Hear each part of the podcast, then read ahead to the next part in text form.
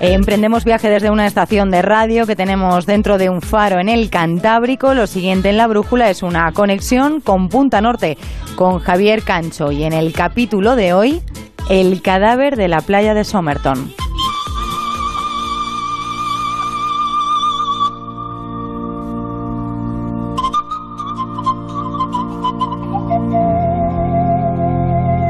Como decíamos ayer, con el cadáver de la playa de Somerton no murieron algunos de los enigmas que hubo en aquel caso que investigó la policía de Adelaida, en Australia. Aquel tipo impecablemente vestido murió en mitad de la madrugada. Fue encontrado al alba cerca de las olas, creciendo la marea. Y no llevaba nada encima que pudiera identificarle, y las etiquetas de su ropa habían sido minuciosamente cortadas. Y según el examen forense, el fallecimiento no fue por muerte natural. Posiblemente fue envenenado con una sustancia inoculada para que desapareciera en poco tiempo, sin dejar un rastro específico en el organismo, para que no pudiera ser detectada por la autopsia. Pero si todo esto no fuera ya poco misterio, resulta que en el bolsillo más pequeño de su pantalón, los investigadores encontraron un papel enrollado en el que podía leerse una extraña expresión que no estaba en un idioma aparentemente conocido. En ese papel ponía Taman Sut, que en persa quiere decir acabado.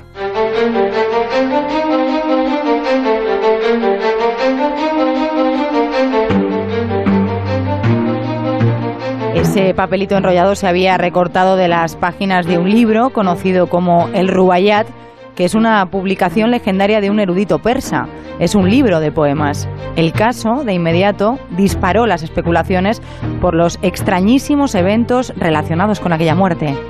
La autopsia reveló que hubo una anómala congestión tanto del cerebro como del estómago, lo que sugería claramente la posibilidad del envenenamiento. Pero no se detectó, como hemos explicado, ninguna sustancia concreta en el organismo que hubiera podido causar aquel colapso. No se encontró tampoco ninguna equivalencia de las huellas dactilares ni de la dentadura de aquel tipo en las bases de datos que había en Australia en aquel momento. El rompecabezas era una encrucijada. Al no ser identificado por nadie, al no disponerse ni siquiera de una pista sobre su identidad, se resolvió que aquel tipo de la playa de Somerton había de ser embalsamado. El 10 de diciembre de 1948, el cadáver fue embalsamado. Era la primera vez que la policía australiana tomaba una decisión de ese calibre.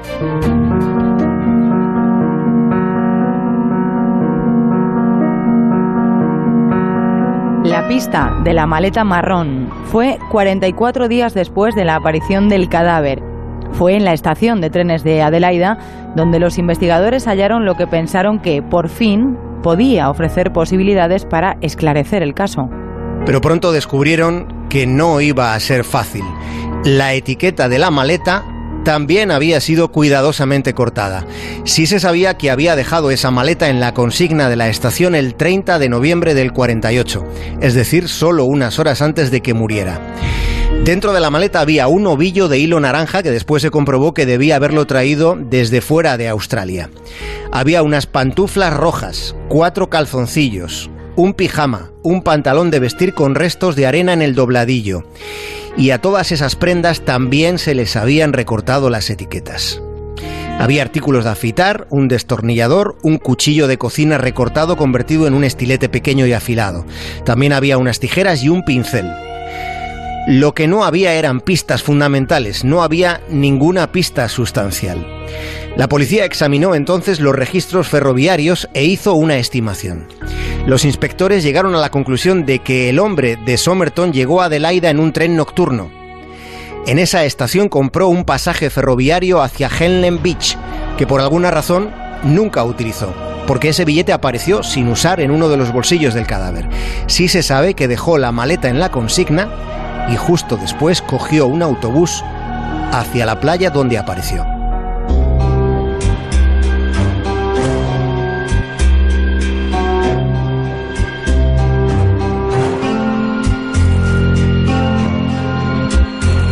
Otros exámenes forenses. Un patólogo llamado John Barton descubrió algo en lo que aún no se había reparado. Se percató de que los zapatos del difunto estaban extremadamente limpios. no presentaban el estado que deberían tener los zapatos de alguien que hubiera estado en movimiento durante todo el día y parte de la noche, puesto que la hora de la defunción, como hemos dicho, se había estimado en torno a las 2 de la madrugada y el cuerpo fue encontrado sobre las 6 de la mañana. Esa revelación reforzó la hipótesis de que alguien hubiera llevado hasta la playa el cadáver del difunto. En ese caso, el instante de la muerte habría ocurrido en otro lugar. En otro lugar, pero ¿dónde? Esa teoría se contempló desde el principio cuando la autopsia señaló la posibilidad del envenenamiento y sin embargo en el arenal no se, no se encontró la más mínima evidencia de vómitos o de convulsiones. Con el transcurrir de los meses se teorizó sobre la sustancia que causó la muerte. Se pensó que debía ser un glucósido cianogénico, algo que hubiera liberado cianuro de hidrógeno. Esa posibilidad descartaba que el veneno hubiera sido suministrado accidentalmente. Había premeditación, por tanto. Lo que no se podía colegir con certeza era si el veneno se lo habían administrado o si lo había ingerido él mismo. Aunque, aunque si hubiera sido él, ¿Por qué tomarse tanto esmero en dificultar su identificación? ¿Por qué recortar todas y cada una de las etiquetas de su ropa? ¿Por qué? Seguía habiendo demasiadas preguntas y de una magnitud considerable.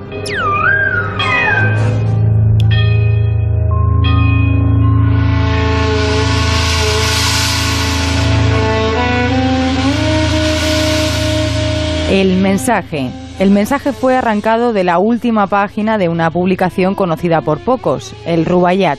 Era un papelito enrollado con esas palabras que significan terminado, acabado, Taman Shud. La policía emprendió la búsqueda por toda Australia, la búsqueda de ese libro, de un ejemplar que debía tener arrancado un trozo de su última página. Y aunque parecía que iba a ser como buscar una aguja en un pajar, finalmente el libro apareció porque lo llevó a comisaría un hombre que dijo que ese libro, que no era suyo ni de nadie de su familia, un día apareció misteriosamente, muy misteriosamente, en el asiento trasero de su coche. Alguien lo dejó allí, sin más. Y aunque a él le resultara inexplicable, pues terminó por olvidarse del asunto hasta que leyó en los periódicos algo de un libro extraño y del muerto de Somerton, por lo que contó a los investigadores la extraña irrupción en su vida de aquel libro. Según su relato, todo esto sucedió unas semanas antes de que el asunto del fiambre en la playa saliera en la prensa. Por tanto, cuando alguien dejó el libro en su coche, el muerto todavía estaba vivo.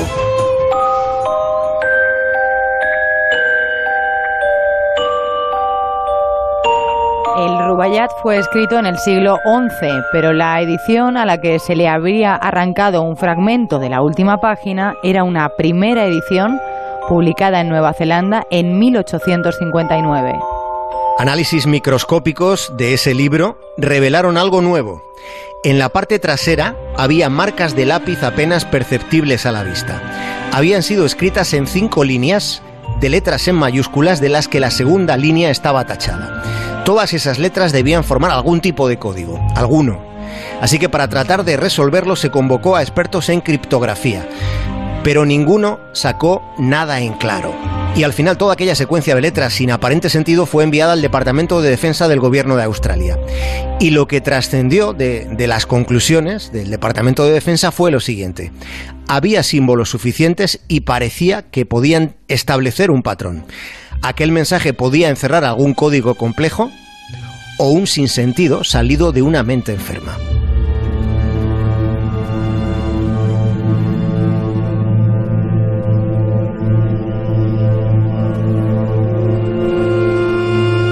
En ese libro, que de una forma tan extraña apareció en el coche de un desconocido, los investigadores también encontraron un número de teléfono.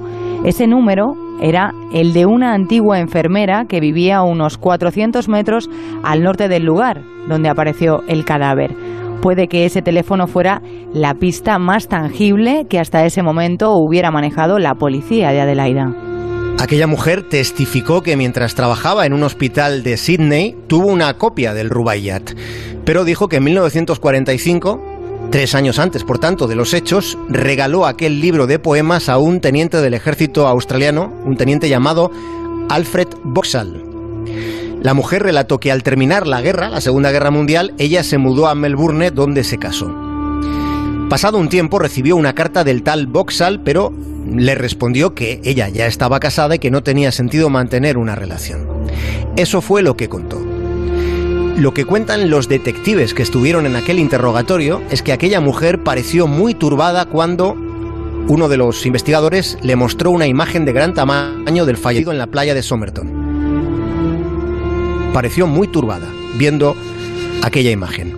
A partir de ese momento la policía tuvo el convencimiento de que el fallecido era un teniente del ejército llamado Alfred Boxall. Sin embargo, el caso volvería a dar un giro inesperado y sorprendente.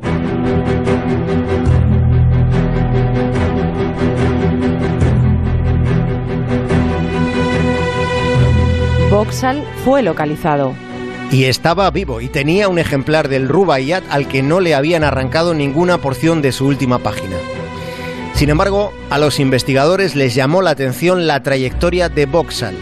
Dentro del ejército estuvo involucrado en labores de inteligencia, es decir, participó y muy activamente en el servicio de espionaje. Los investigadores empezaron a contemplar entonces la teoría del espía ruso, la posibilidad de que el muerto de la playa de Somerton fuera un agente soviético. El lugar de Adelaida, donde apareció el cadáver, está, digamos que está relativamente cerca de un enclave llamado Bumera, Bumera es un lugar donde se ensayaba el lanzamiento de misiles y donde Australia tenía una central de inteligencia. Además, 20 meses antes, 20 meses antes de lo de Somerton, Washington, en la llamada Operación Verona, había descubierto que la información secreta que compartía con Australia, de algún modo, llegaba a manos de los rusos. Esto supuso que durante algún tiempo también, algún tiempo después, Estados Unidos dejara de compartir información sensible con sus aliados australianos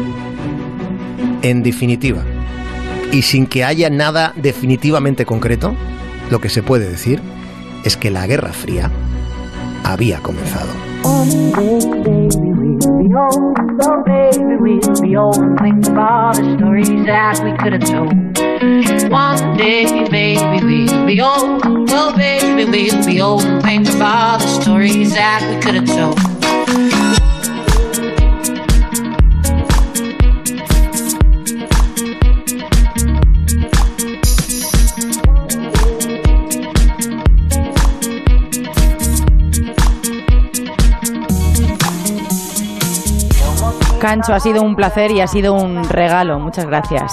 Gracias a ti, Caridad. Un abrazo. Buenas vacaciones. Igualmente. Chao. Un abrazo. Buen fin de semana a todos.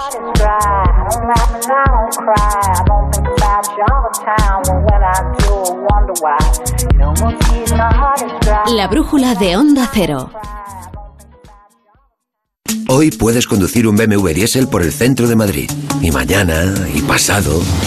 Porque gracias a su distintivo ambiental verde, puedes conducir un BMW diésel por el centro siempre que quieras. Y para que disfrutes hoy mismo de uno de ellos, entréganos tu antiguo vehículo y además del valor de su recompra, te daremos 3.000 euros adicionales.